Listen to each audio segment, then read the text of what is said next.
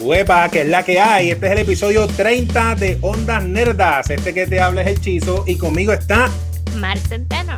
Yeah, llegamos al fin, 30 episodios en Ondas Nerdas. ¿What? ¿Cómo es 30?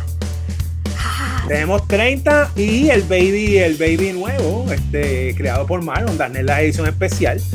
Que ya tenemos un par de episodios también ahí que estamos discutiendo la serie de WandaVision. Así que 30 y ñapitas. Si están escuchando este episodio y no han escuchado WandaVision, cuando acabe este, va a llegar el próximo. Yeah, sí, sí, sí, sí, sí. Aquí está el, el two- en vez de two for Tuesday, two for Monday. Yeah, esa es una chulería porque los lunes siempre son como sositos y es bueno tener como algo en agenda que sea cool. Ah, claro, sí, sí, sí, sí, en verdad que sí. Así que nada, es como siempre, gracias a toda la gente que nos escucha. Estamos bien contentos. Hoy vamos a hablar de, de- una película ahí eh, bien importante y después voy a, vamos a mencionar cómo llegamos a esa película, pero antes lo de siempre. El, el, el update de, de que hemos, en que hemos invertido el tiempo en esta semana, este, cuéntame más, dime qué es la que hay que ha habido por ahí.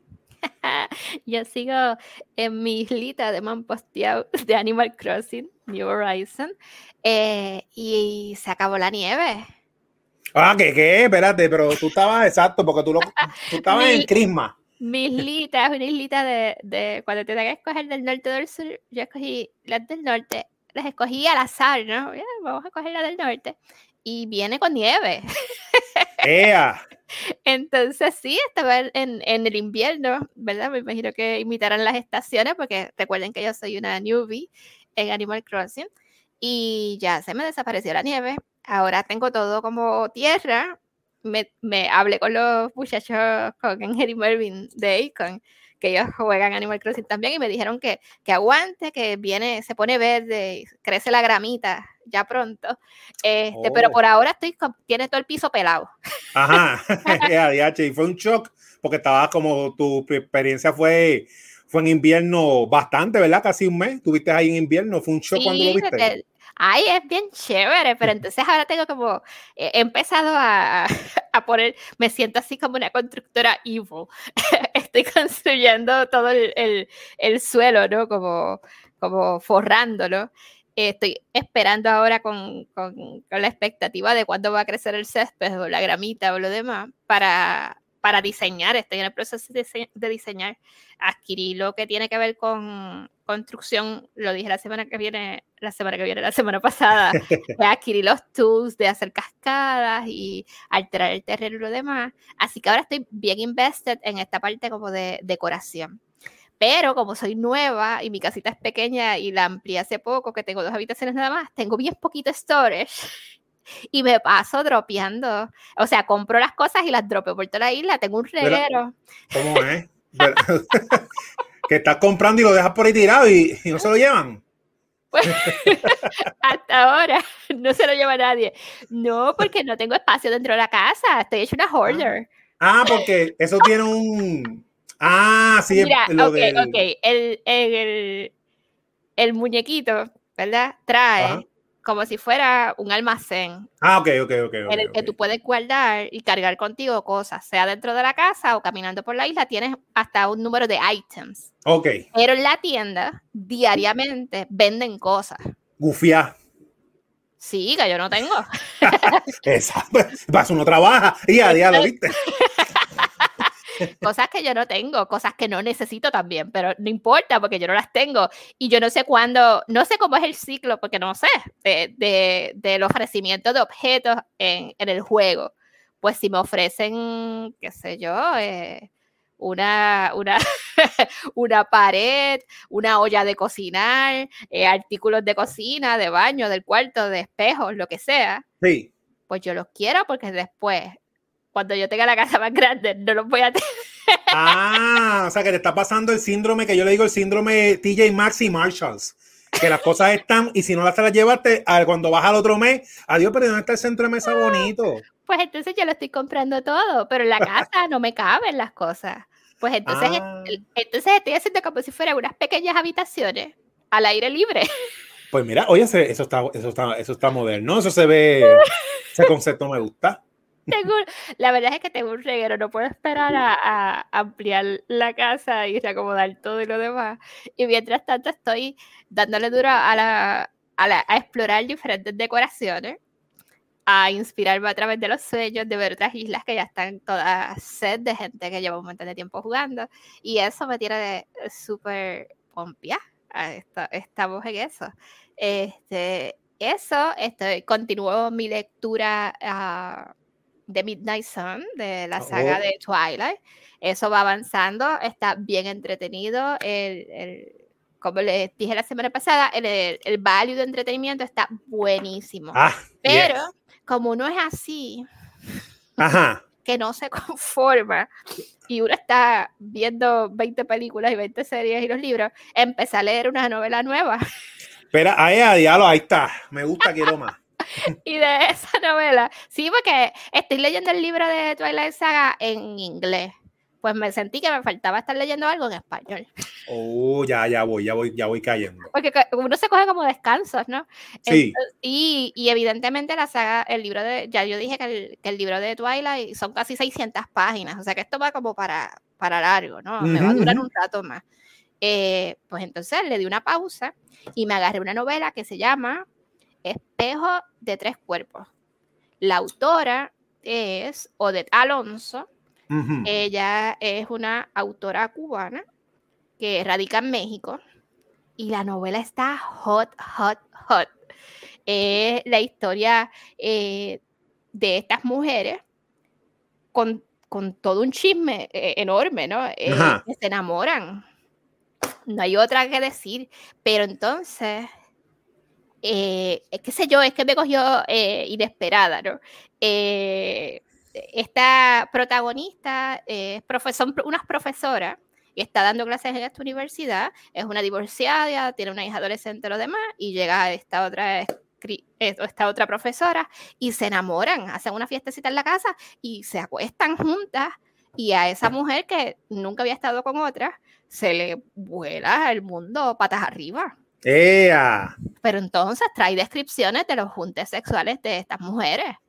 O sea, empezó al saque las primeras páginas super hot, bien steamy, bien interesante, y resulta después que una de ellas, eh, la otra, ¿no? Tenía una relación y no le había dicho nada. O sea, es un bochinchazo. Oye, pero y sin eso fue sin avisar ahí. Me tiró, bueno, no la he soltado, la, la, la, la agarré esta mañana para empezar así como a ojearla. Y nada, cuando termine el, show, yo voy a, seguro la termino hoy, está mucho más cortita, son algunas 200 páginas. Eh, pero está bien interesante y tú ves la historia y es algo que tú puedes identificarte, saber, diablo, sí, cuando uno se enchura, le da esa loquera este, y toma como unas decisiones así, ¿verdad? Que no, que no necesariamente son las más pensadas, eh, se sienten reales los personajes, la historia se siente que, que tú lo has visto, tú has visto esa, esa, esas loqueras pasar. Ok. Eh, y alto, altamente sexual, no, no esperaba, no me lo esperaba. Ajá, y me acordaba mucho en, hubo, hace años atrás hubo unos premios en literatura que se llamaba La Sonrisa Vertical. Ah, ok. Con una referencia evidente, ¿no? Ajá, este, Y eran a premios a la novela erótica. Ok. En esos premios, por ejemplo, estuvo la novela de, de Mayra Montero, que es también la que escribe en el periódico El Nuevo Día en Puerto Rico, que se, llamaba, la, se titulaba la novela Púrpura Profundo. Ella cogió un, un premio para allá para el 2000 y hay una escritora buenísima española que se llama Almudena Grandes, que también tiene una novela, tiene muchas novelas bien interesantes sobre, con referencias históricas de España y demás, pero aparte tiene esta con alto contenido erótico que se llama Las Edades de Lulú, que es una novela bien famosa también, y todas, y, esas que estoy mencionando se ganaron eh, esos premios a novela erótica que se llama la, la Sonrisa Vertical. Este, y de momento, esos premios duraron como posiblemente desde los 80 hasta el año 2000. Y ya, ya, creo que era con la, con la editorial Tusquets, si, no, si no, no me equivoco. Y ese erotismo literario, eh, era súper interesante. Y esa novela de Odette que estoy leyendo me trajo a la memoria esa lectura. Ah, mira, te dio, ese flashback.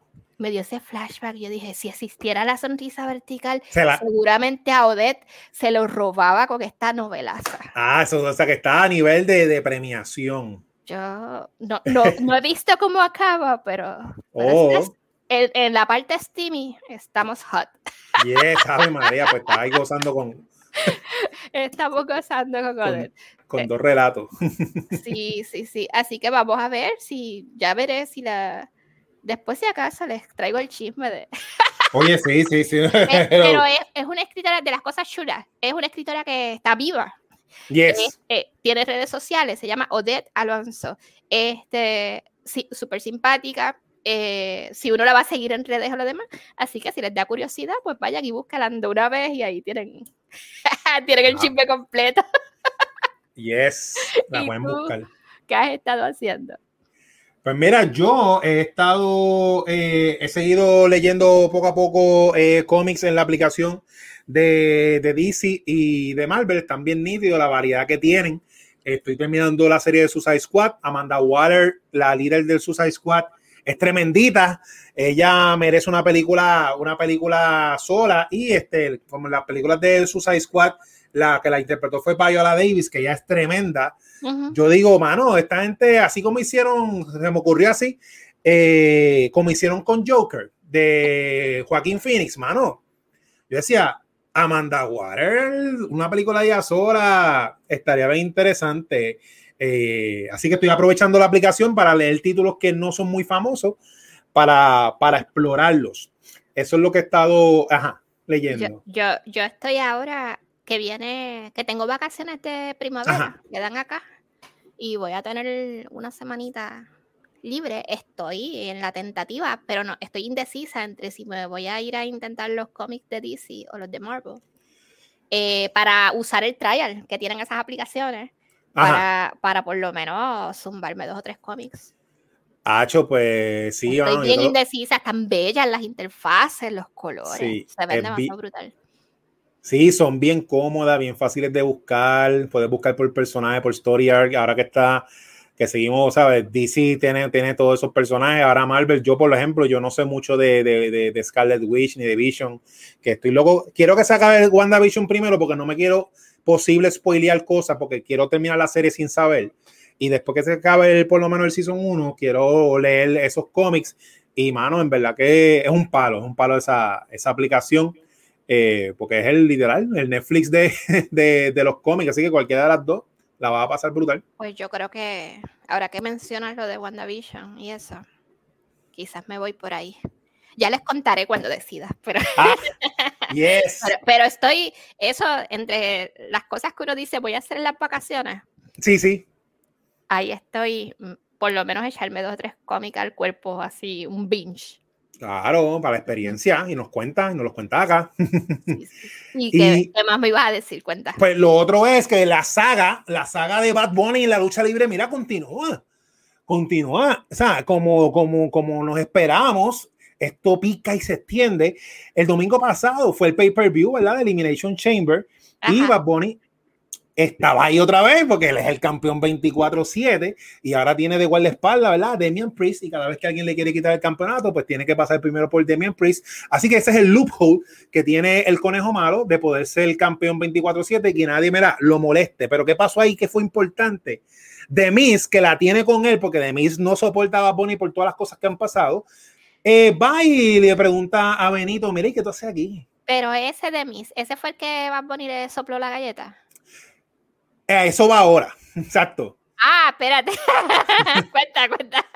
Pues Demis le preguntaba a Bonnie que, la, que, que él hace ahí en el pay-per-view, porque eso es de los luchadores, y ya como que Demis le, se le está saliendo eh, que él esté toda la semana, aunque sea el campeón, Demis no lo reconoce como un igual, entonces, pues, le contestó, ¿verdad? O sea, Bad dice, yo no sé, yo soy un campeón, ¿qué haces tú aquí? Entonces ahí de mí se molestó, este empujó a, a, Bad Bunny, ¿verdad? Porque no le gustó cómo le salió. Y ahí Bad Bunny le sopleteó lo que tú mencionas, el pescozón boricua a Demis. en pleno pay-per-view, ya hay contacto físico entre, entre Bad Bunny y el luchador. ¿Tú, crees que, se va a dar al fin y al cabo que va a tener que luchar? Yo, estoy así, mira, me tapo los ojos. Pues mira, no, no sé por qué lo que pasa es que cuando Demis le iba a contestar a Bad Bunny para caerle encima, vino Damian Priest y Demis pues se tuvo que ir ah, este, eh, Puyu. Pero ¿qué pasó esa noche? Esa noche, pues fue el, Elimination Chamber, la, lucha, la lucha de, por el campeonato entre los seis oponentes. El Revolú pasó, bla, bla, bla. Y Drew McIntyre, el campeón en ese momento, pues retuvo el campeonato luego de estar casi una hora luchando contra cinco tipos más que terminó muerto, o sea, cansadísimo. Pues, ¿qué hizo Demis? Demis, como tiene el maletín de Monin Devan, lo canjeó esa misma noche y planchó a Drew McIntyre y de mí se convirtió en el campeón de la WWE esa misma noche. Entonces, ahora es que no sé qué va a pasar, porque, al momento de grabar esto, los campeones son entonces de Miz y Bad Bunny, en diferente categoría, evidentemente. No, no, no exacto. Bad Bunny es campeón, porque Bad Bunny es campeón 24-7, pero de Miz es el campeón más importante de toda la compañía, que es la cara y eh, lo que, lo que no sé qué va a pasar es, porque de mí se empezó el lunes, todo puede cambiar, pero de mí se empezó el lunes siendo campeón. Y eh, como él es ahora el campeón, la historia de él está cambiando para otro lado. Pero él dijo en el programa, siendo el campeón, eh, sí, ayer me pasó el revolú ese de Bad Bunny, yo no sé qué ese tipo hace aquí, pero no me voy a, no, este, no voy a estar pendiente a él, voy a seguir con lo mío. Okay. Eh, que cuando en el mundo del negocio de la lucha libre, cuando traen estas celebridades como Bad Bunny para traer público y para juntar fanaticadas, casi siempre esa historia se queda aparte como una historia side y ellos siguen su, su trama, su historia de la lucha libre y casi nunca envuelve al campeón número uno a la cara de la compañía, nunca, casi nunca está envuelta en esas cosas. Ok. Así que ya en ese programa Bad Bunny salió con Damian Priest, ya están montando una historia de que Damian Priest y Benito se criaron cuando eran chamacos y qué sé yo, ya están mezclando el mundo ficcional con, con el mundo real como ellos suelen hacer.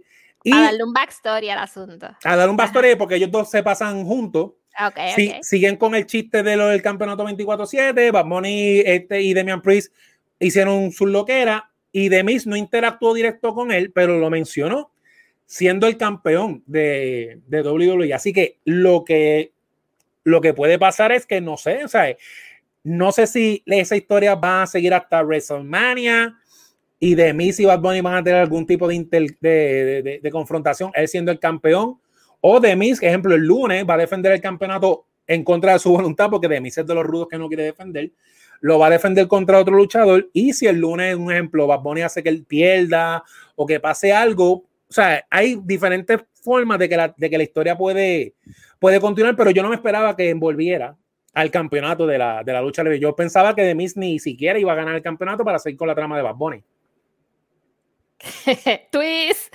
Ah, exactamente. Así que estamos en stand-by. Estamos como en WandaVision. Ah. Please stand by. Ah, bueno, pero está, está, ¿Estás gozando? Estoy gozando porque yo pensaba mencionar a Bunny nada más que cantó en el Royal Rumble y no he parado. O sea, semana tras semana tengo que mencionarlo porque siempre pasa algo, así que. Pues yo había visto más que el clip del bofetón y yo dije, anda, pal. Sí. Eh, y cuando vi que el otro interfirió, dije, bueno, pues por lo menos ya se zapatió tener que ver la mayor contacto físico. Pero de momento la cosa como que va escalando y digo, ya mismo lo, se va a tener que subir o lo van a subir a hacer aunque sea tres movidas ahí en el ring. Estoy, pero estoy como preocupada.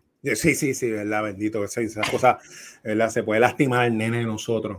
Sí, no, no sé, no, no, no, aparte de que al lado de estos tipos tan enormes, eh, no se ve él muy diestro para el ejercicio de la lucha libre. Sí, estoy, estoy, estoy, de acuerdo, casi sí, estoy de acuerdo. Vamos a ver cómo, cómo se desarrolla la historia. Yo estaba gozando, la, me la sigo gozando, porque yo lo que quiero ver a Bad Bunny los lunes gozándose y haciendo las cosas que hace. Sí, pero de verdad. pero de momento hay un concern. Sí, hay un concern. se, se, puede lastimar, se puede lastimar. y... Eh, conejo, vaya hoping.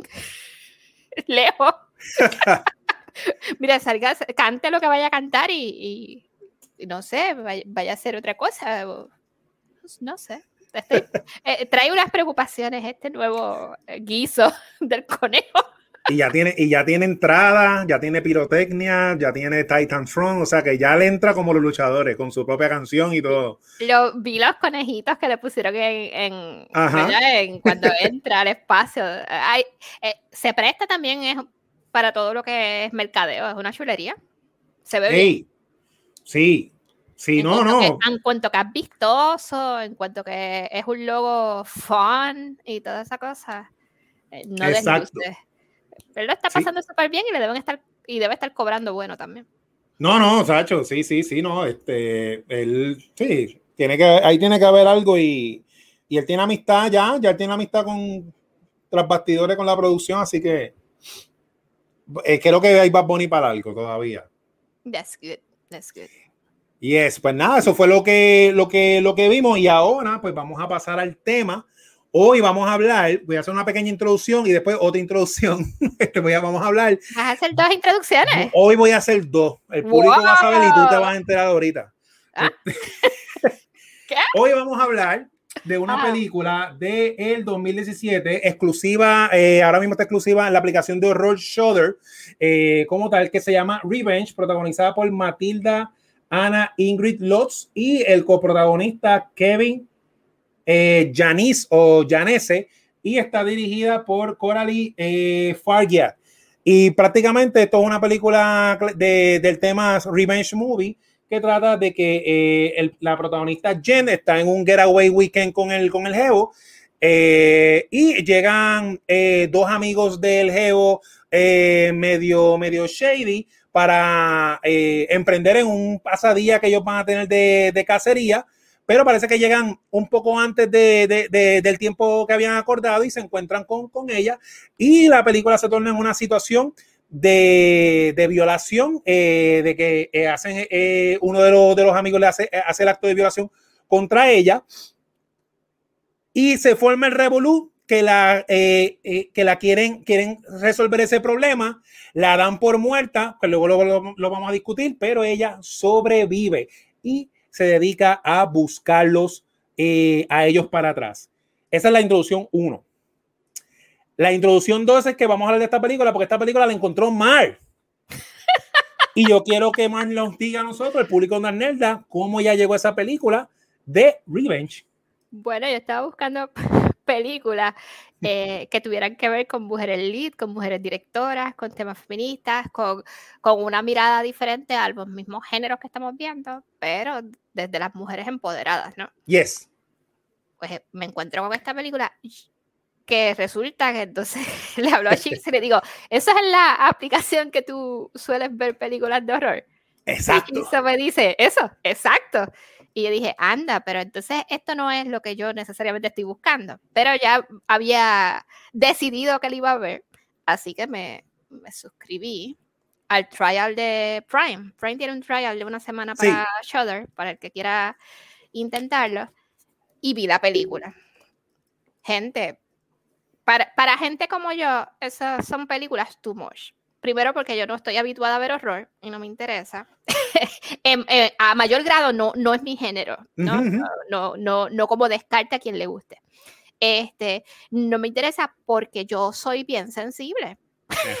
yo soy bien empática, yo soy eh, todo este hiper mental que yo tengo, todas estas cosas yo no las veo disattached.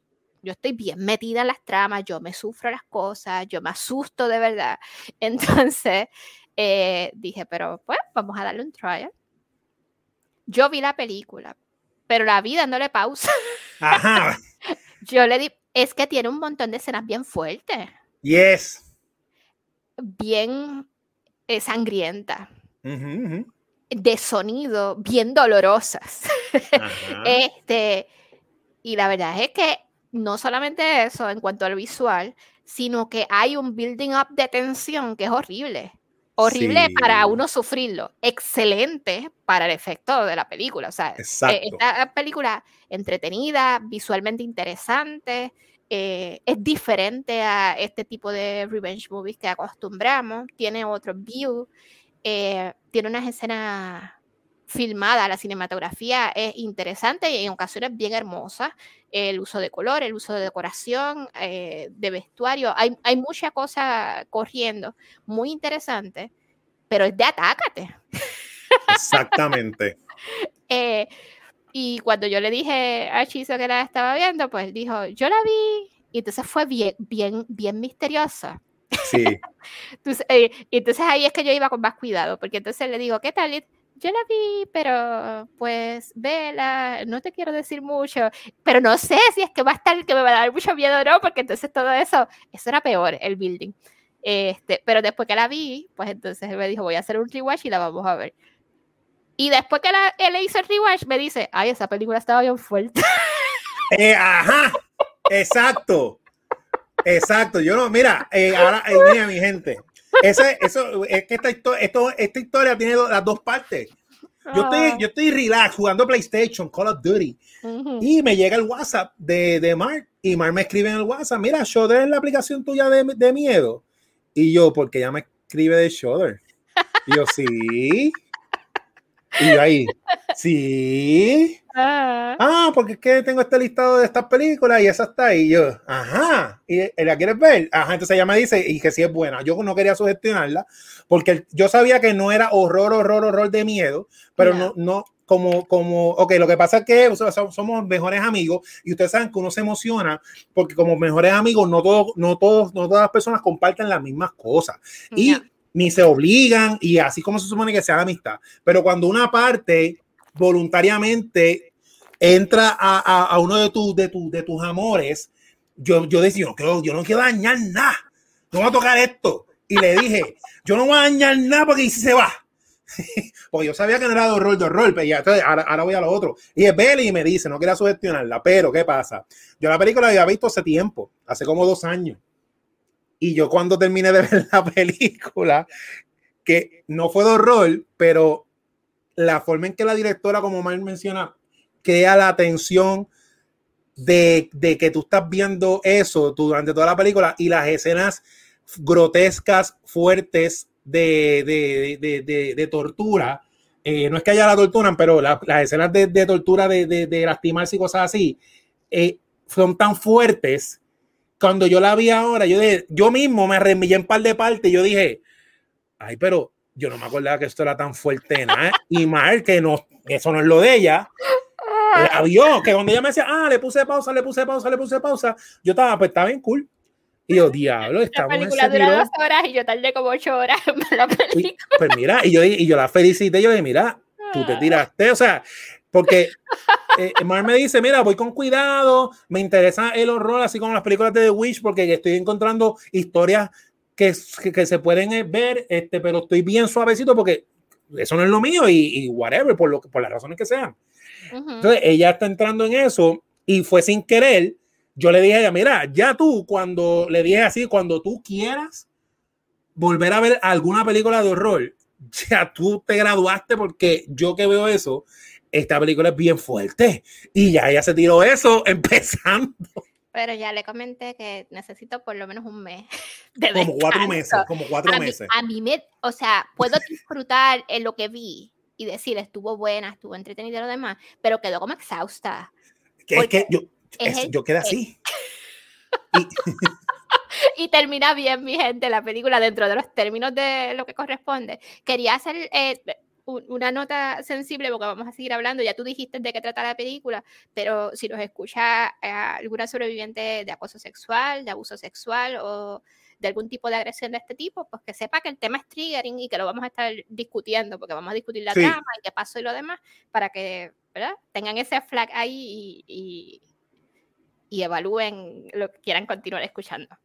Este, y entonces, paso aparte, la intensidad de la película va creciendo y cuando no está en high, está sostenida. Tiene mucho elemento de esta cacería del gato y el eh, ratón, ¿no? Esas persecuciones. Y tiene elementos en que visceralmente tú puedes identificar como corpóreamente dolorosos. Hay cosas que tú las ves que le duelen a alguien más y tú no puedes ser un espectador indiferente. Sí. eh, la escena de que cual, digo, hay sí, cuenta cualquiera así. Puedes escoger cualquiera. tiene, tiene, un montón.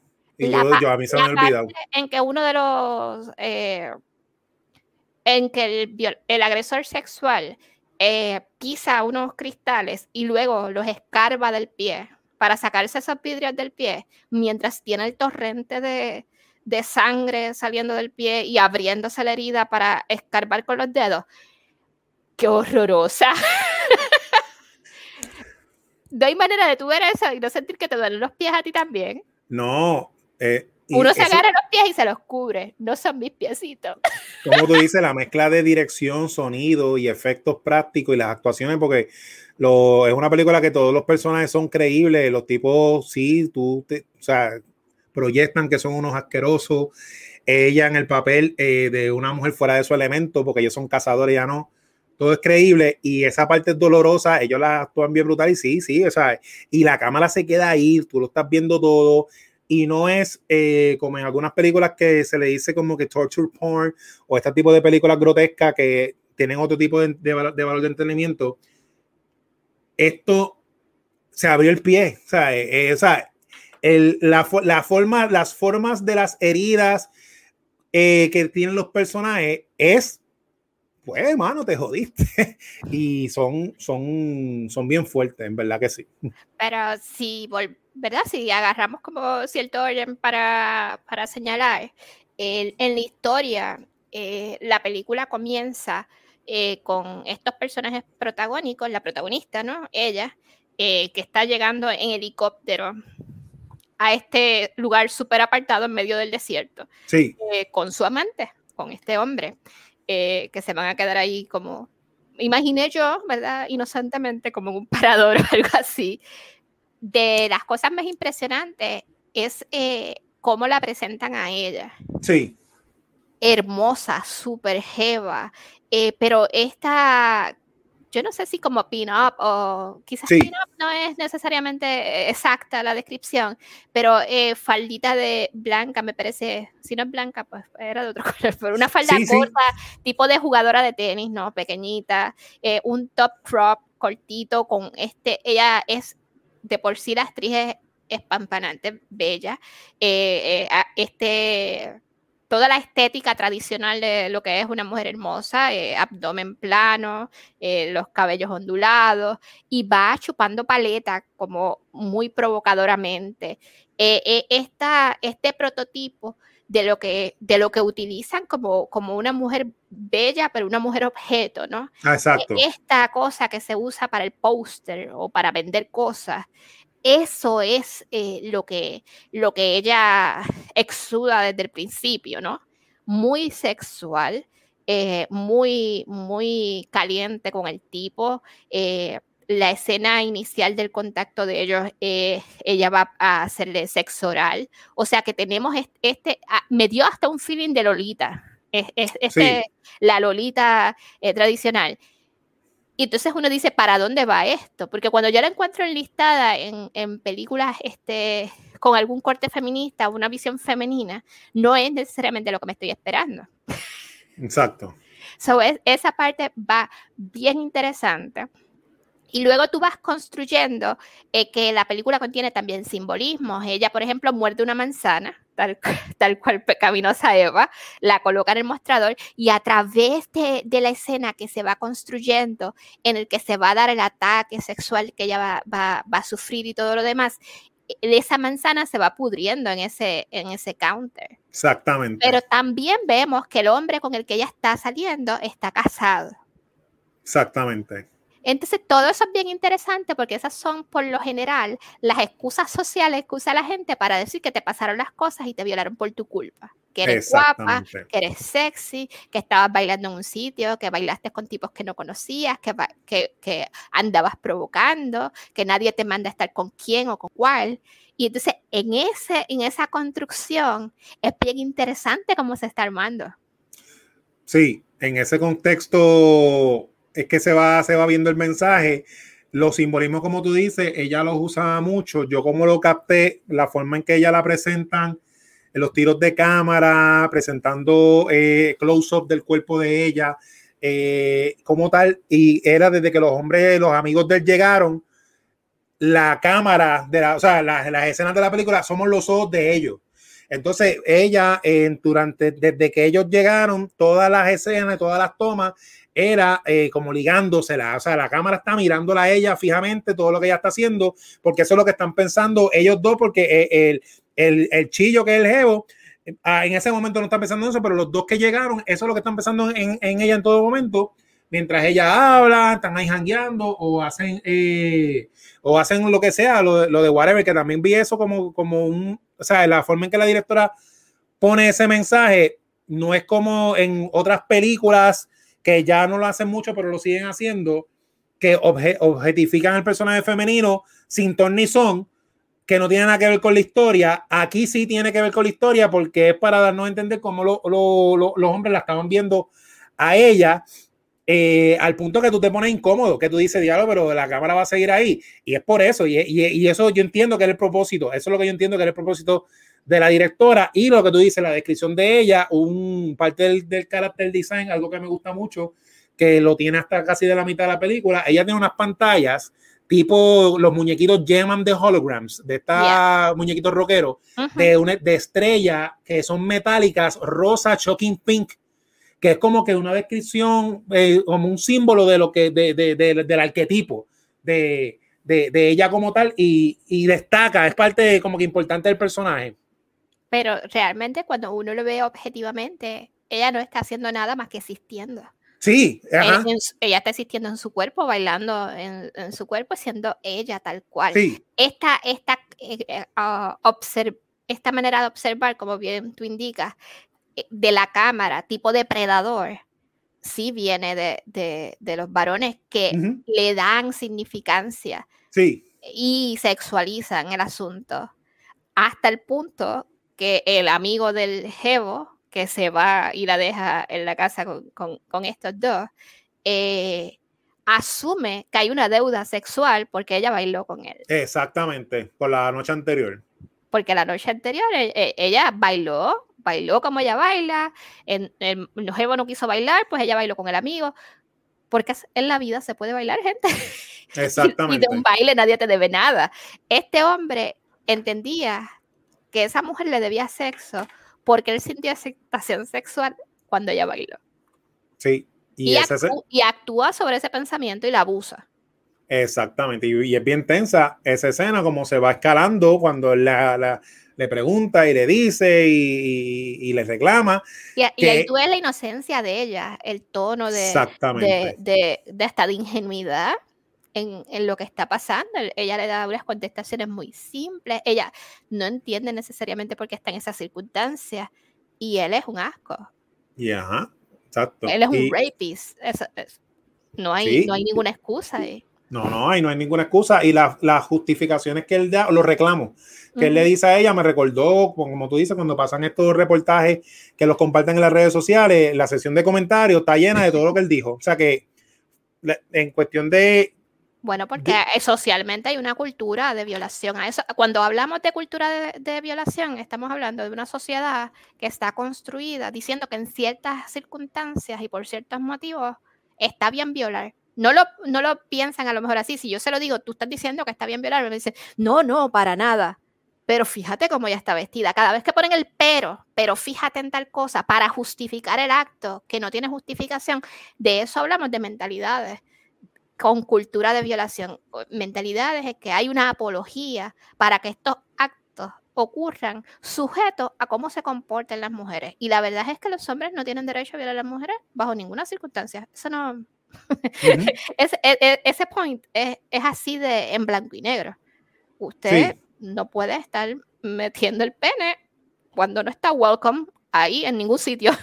Guárdeselo. Si usted se excitó, pues eso es como problema suyo. No baile con las chicas si no puede manejar su, su, su, su, sus instintos, ¿no? Si, si usted eh, se excita sexualmente y piensa que debe forzar cualquier otro cuerpo para satisfacerse, pues entonces no puede bailar. Exactamente. Busca ayuda. este, pero de ahí se construyen entonces, eh, ¿verdad? Eso, eso va en esa tensión ocurre esa violación y de ahí para abajo esto no, la película se va de cabeza. Eh, me, gustó, me gustó el, el, el asunto en que por lo general en las películas se explota mucho la escena de violación. Sí. Y la manera en que se representó, aunque tú sabes lo que está pasando, no dejaba vulnerable a la actriz. Sí, es verdad. Porque fue los gritos y los, los, se usó mucho más el sonido que la presencia visual de, de, una mujer vulnerada ante, ante el asunto. La manera de representarlo fue, fue una manera que me parece bien pensada. Sí. A lo que se quería representar. Y luego que llegó el Jevo, que se enteró que le abusaron a la Jeva, el tipo es un puerco también. Sí, como siempre, no, porque él, y el pana, el pana lo, lo pudo haber evitado porque él los mangó le pichó, siguió viendo televisión. Ah, cuando el otro. cuando empezaron los gritos, subió el televisor a todo lo que da. Después llega, llega el jevo, se enfogó un poquito con el otro y como ¿y qué hacen para querer resolver? Le, la quieren, le quieren, le quieren arreglar la, la, vida con dinero. Le dice te voy a conseguir un trabajo en Canadá o que te vayas, que ya no ve, ella no quiere ir para allá y no hablar de esto y aquí no pasa nada y todo se va a resolver. Ella está con el trauma y se molesta. Eh, ella lo que se quiere ir. Ella, lo ella, se quiere ir, sí. Ella está, ella, está todavía con el choque, se quiere ir. Y, ellos está, y, el, y el jevo está bien preocupado que, que, que, que eso no escale para, para, que no se le arruine la vida. Y ella precisamente le dice eso, mira, este, escala la cosa, le dice, tú me resuelves, me quiero ir, o se lo digo a tu esposa. Y el jevo viene y le cae encima. O sea que otro ataque más a ella. Entonces ahí se formó en el equipo de, de, de tres contra una. Y ella es la víctima desde, desde el principio. Sí, pero no hay escrúpulos, no hay escrúpulos porque, pues porque la vida de ellos siempre vale más que la de, las mujeres, que es lo que está representado ahí, ¿verdad? En, maneras específicas a los personajes, pero de manera general, ¿no?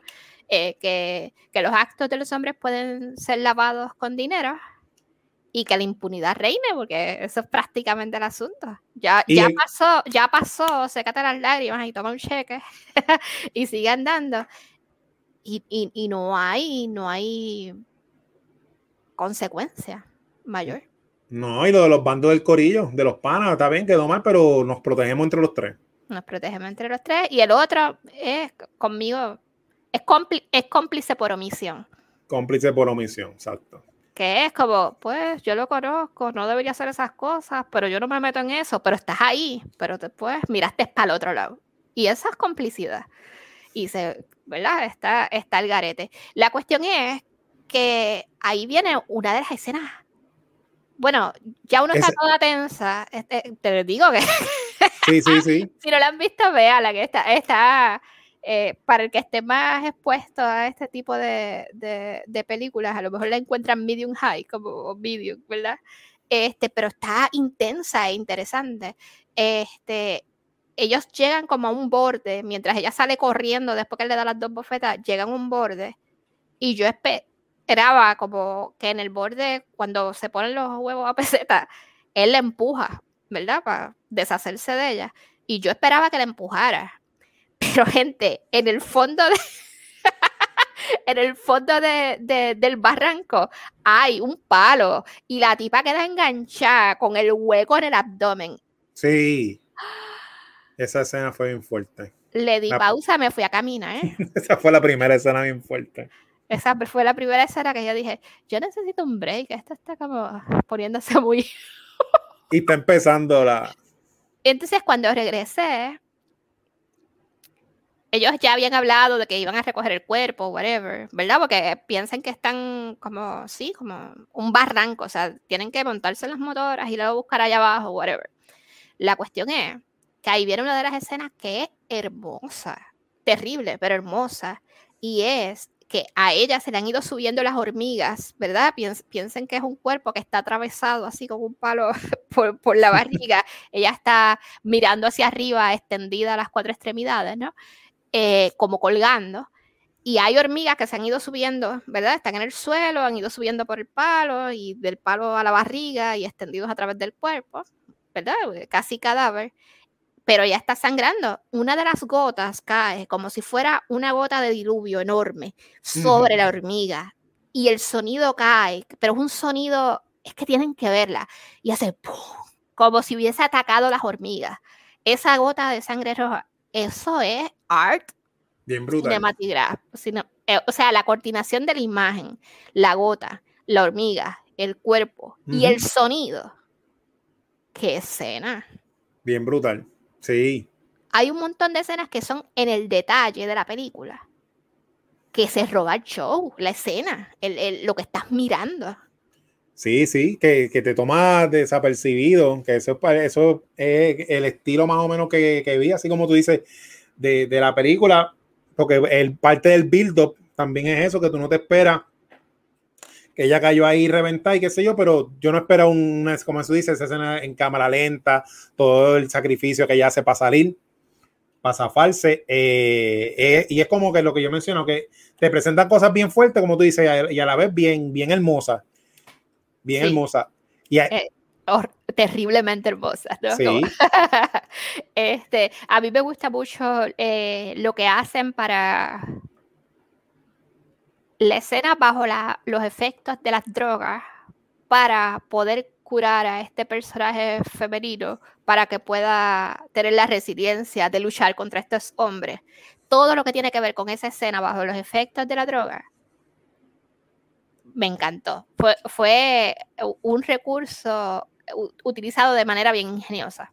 Sí, pudieron hacerlo así bien, bien, bien creativo. A mí también me gusta de cuando ella ¿verdad? sale y empieza a, buscarlos para atrás, ¿verdad? En, en Revenge Movie, que es el personaje que eso, eh, como, como mencionamos, ella no está en, en, su, en su naturaleza, ellos son cazadores, tú la ves ella este, eh, pasar trabajo, cuando va obteniendo las armas, eh, cuando eh, está experimentando cómo, cómo usarlas, cuando lo va encontrando poco a poco, la, se nota la diferencia física, que, que yo lo encontré como parte de una debilidad de, de ellos, de los atacantes, porque se confiaron en que ella era una, una, una mujer y este, en, en, en, las peleas y eso, ella estaba sobreviviendo, o sea, full, full sobreviviendo y lo vi bien real, lo vi bien creativo.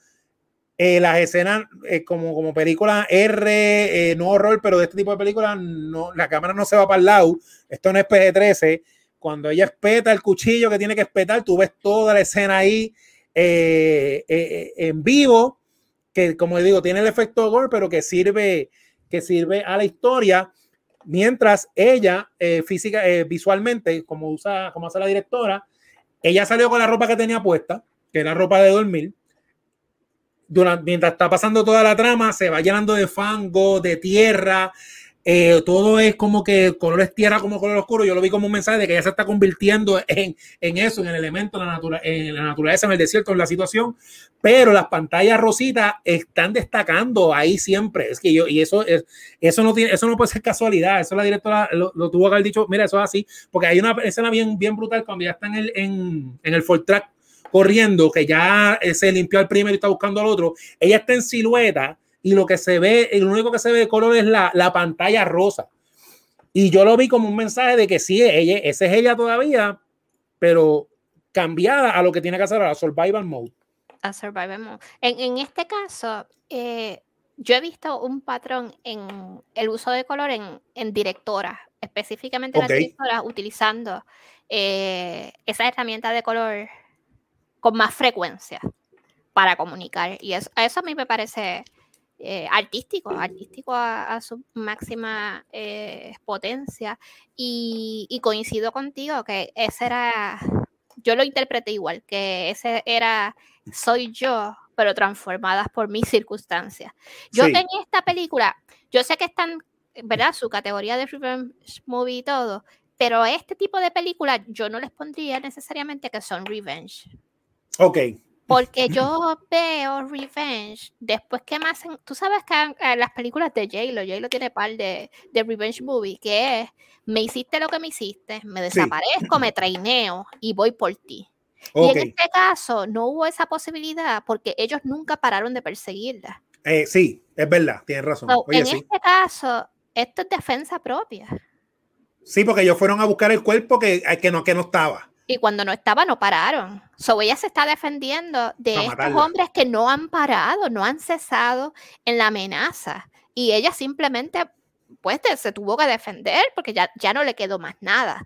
Esto es o, o, sobrevivo yo o sobrevives tú, ¿no? Porque, porque no hubo ni un solo instante en el, en el proceso de avance de la película en que yo hubiese tenido la opción de cesar. Mira, eso te quedó, eso yo no, ahora es que lo capto. Eso, eso, eso está brutal, es verdad. En este caso ya no tenía ni siquiera la opción de decir, pues, mira, me pasó esto y soy la víctima de un asalto y me voy para mi casa. Y decidir si quería volver, ¿verdad?, a defenderse o atacarlos o llevarlos a la, o matarlos o llevarlos a la corte o ponerles una denuncia. Ese espacio ella nunca lo tuvo, esa no fue su opción y eso, está súper salvaje. De las películas, de las cosas entre pausa y pausa, lo bueno de darle pausa a las películas que están en Prime es que tú sabes que te tiene el, informático ah, en la pantalla. Uno de los datos curiosos que salía era que en la película se usaron tantas pintas de sangre falsa que se acababan y había que ir a buscar más. Ajá. Y sin duda alguna, gente, yo no había visto, bueno, yo no veo muchas películas de horror, sabrá hechizo, pero yo no había visto tanto lapachero sangriento en mi vida. Sí, tiene mucha. esa gente, los chorros de sangre era el diluvio a mí. Una cosa bien, bien eh, chocante a mí me recordó que no sé si fue la intención, ¿verdad? Porque no busqué mucha información, pero me recordó esas películas de los 70 y de los 80 y como Tarantino le hace homenaje a ese tipo de películas como Kill Bill, que eso es destacante en ese tipo de películas para efectos de shock value y de, de, de, este hipermundo, hiperrealidad como Rambo y que esto explota, así la sangre por montones y sí, noté que, que había mucha pero como siempre, artísticamente, porque todo caía, o sea, la forma en que estaba encuadrada con la escena está, está brutal, hermano, en verdad. No, eh, hay, hay, mucho arte en, en las decisiones de, de, la directora y, y mucho arte también en, en las tomas, ¿no? En, en, cómo decidieron desde dónde filmar, qué mostrar y, qué mirada exponernos a nosotros. E, es, sumamente efectiva en todo. Yo, pienso que todo lo que debió ser cringy lo era, eh, todo lo que uno no podía quitarle los ojos de encima a la escena, porque en algunas ocasiones, como gente cobarde al fin, la gente que somos cobardes cerramos los ojos y no miramos, ¿no? No miramos esa escena. Pero esta película tiene la problemática de que tú quieres mirar. Tú no tienes la tolerancia, por eso es que tanta pausa porque yo le di pausa porque oh. necesitaba respirar, pero yo quería ver lo que había. Yo no quería perderme la próxima escena. Esta, que, que una directora está haciendo algo tan, tan terrible que sea como intolerable para gente más sensible, pero aún así uno quiera seguir mirando. Eso tiene un, un ejercicio de que algo estuvo bien hecho, sin, sin duda, de que tu atención quería ver lo próximo que estaba ocurriendo. En, yo pienso que para la escena final, la tensión era tanta que yo necesitaba que la sangre fuera igual. Porque hasta cierto punto el cerebro dijo, esto es ficción, porque nadie puede derramarse de sangre así y seguir de pie, ¿no? Eh, Exacto. y, es, y ese alivio mental de decir, eh, esto es una ficción lo que estoy viendo, me permitió manejar la tensión que no había manera de sacudírsela. Sí. Y que estabas enganchado con, con, con, sin aliento, con el corazón en, la garganta, diciendo, what the fuck se va a terminar, porque no tenías la certeza de que ella iba a ser, salir victoriosa. Todavía podía ser que te la mataran como en Promising Young Woman. O sea, you don't know what's going to happen here. Exactamente. Este, y estás ¿qué va a pasar? A lo mejor se mueren los dos al final, porque tan heridos están ambos que tú no sabes qué se va a dar. ¿Qué, cuán, cuán, genial fue? La, la, escena, están de vuelta a, a, la casa del inicio. Están, es una casa que tú puedes dar como un redondel en su propio interior. Y esa tipa agarró una cámara y filmó el mismo espacio con estos dos actores corriendo en aquel tapachero de sangre continuamente. O sea, what the fuck, qué tipa loca. Ah. a mí no se me hubiese ocurrido construir la escena tal cual. A mí no. ahí mira, ahí es que yo dije, y, vamos a seguir hablando porque esta escena es bien importante, bien impactante. La película fue escalando en, en todo, en trama, calidad, arte y todo.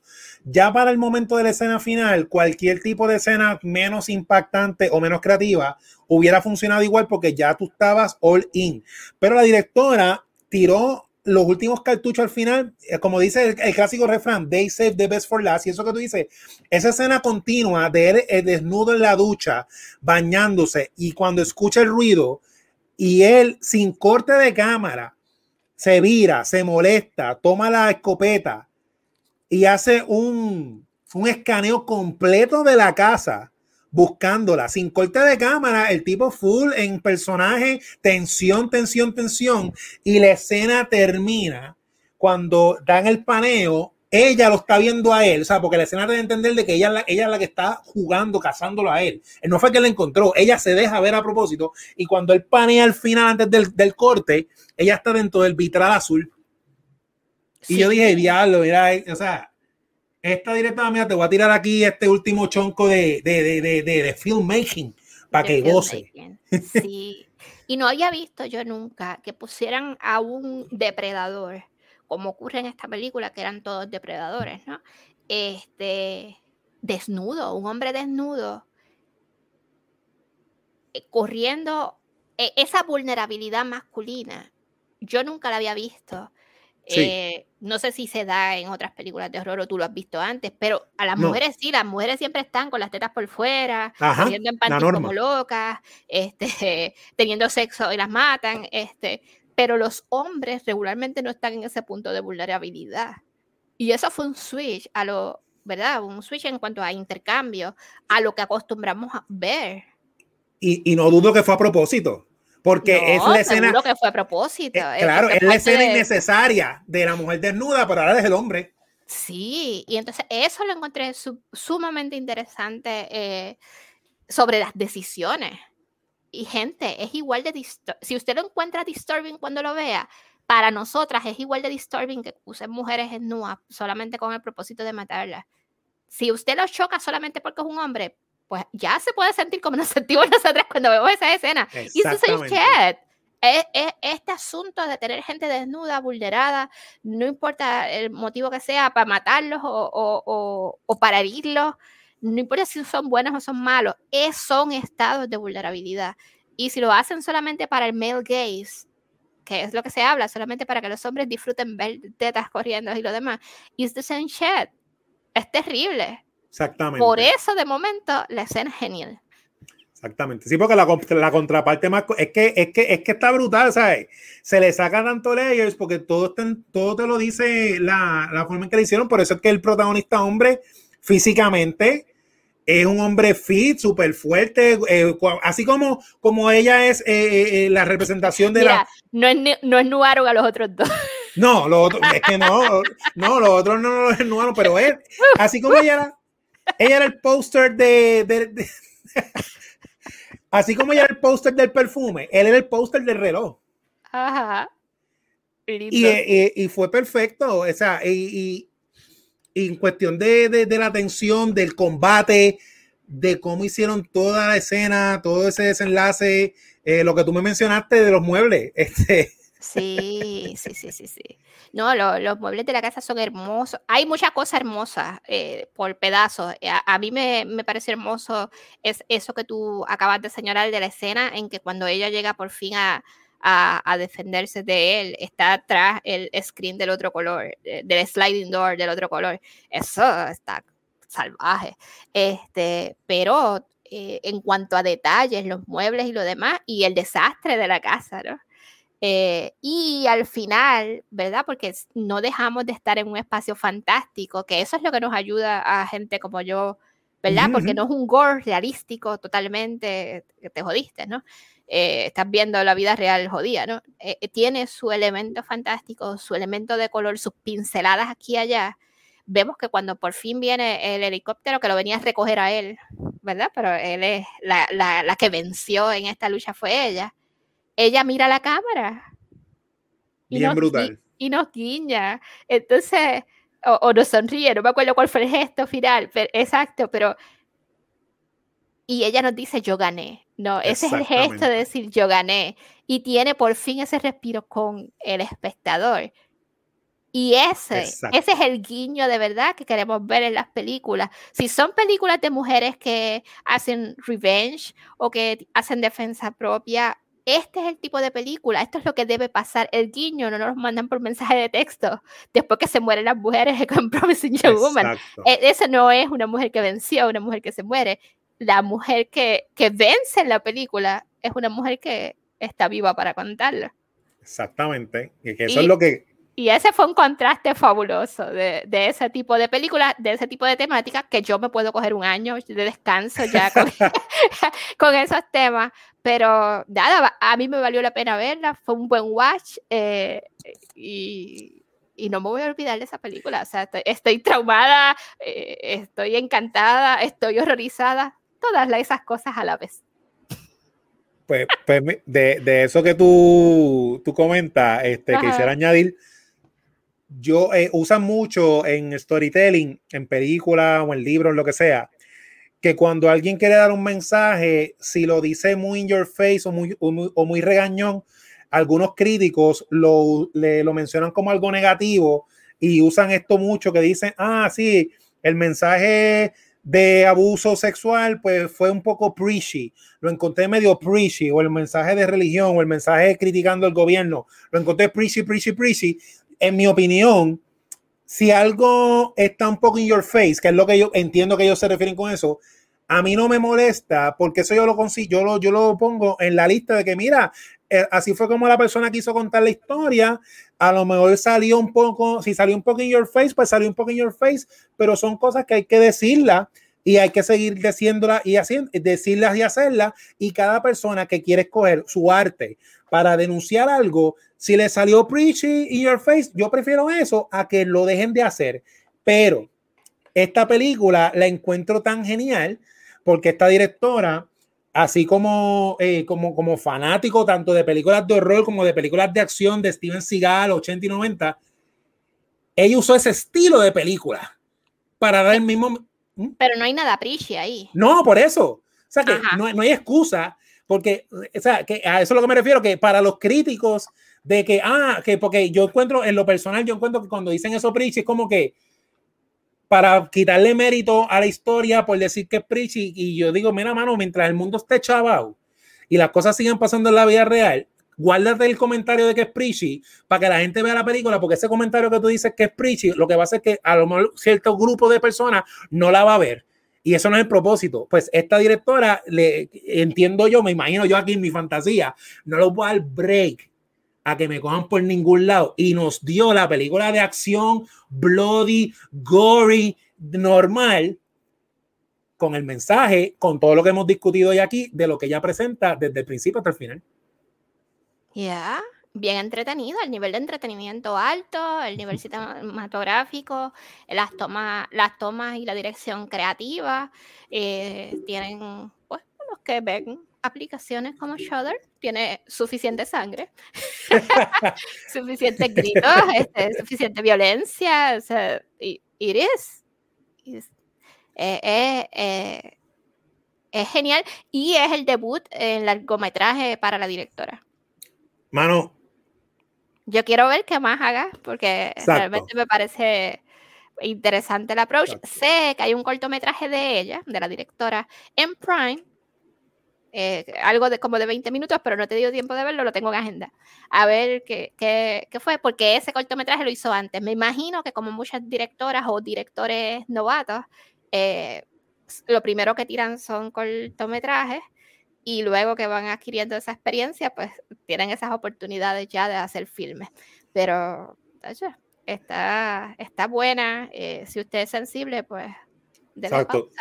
Tiene, tiene, si es sensible, en pausa, pero si la queremos recomendar, si esa directora quiere hacer lo que le dé la gana, que lo haga, pero si se decide quedarse en el género de acción, tenemos gente, tenemos una directora de acción que nos va a dar cositas bien, bien chéveres. Así que nada, esa fue la, la, la película de hoy que la vamos a, a recomendar. este, yo creo que con esto podemos ir, ir cerrando. Eh, Mar, de verdad, y esto, es, esto, es, esto, es, esto es especial, diferente. Gracias, o sea, y, esto lo contaste tú, pero esto fue una sorpresa, un regalo, esto es un regalo inesperado. Ah. Yo discutí contigo una película de, de, de, un género que es un poco más de mi lado que del tuyo. Gracias por esta oportunidad. Estas son las cosas mágicas del podcast y con eso, mira, ¿dónde te podemos conseguir? me lo disfruté, lo sufrí, pero me lo disfruté. me pueden encontrar en Instagram en Marce Ondas, Ondas Marce en Twitter y en Marce Entero en Facebook, donde te conseguimos a ti. Mira, me consiguen en vivo todos los jueves en Cultura Secuencial por Twitch. A mí me consiguen Chizo Comic en Instagram y Twitter, Chizo en Facebook. En esas tres eh, páginas está el link de mi tienda Chizo Fashion de camiseta y Doctor Casco, un cómic gratis semanal en todas las redes sociales. Así que nada, este fue el episodio sangriento, episodio número 30 de Ondas Nerdas y nos vemos en la próxima. Bye.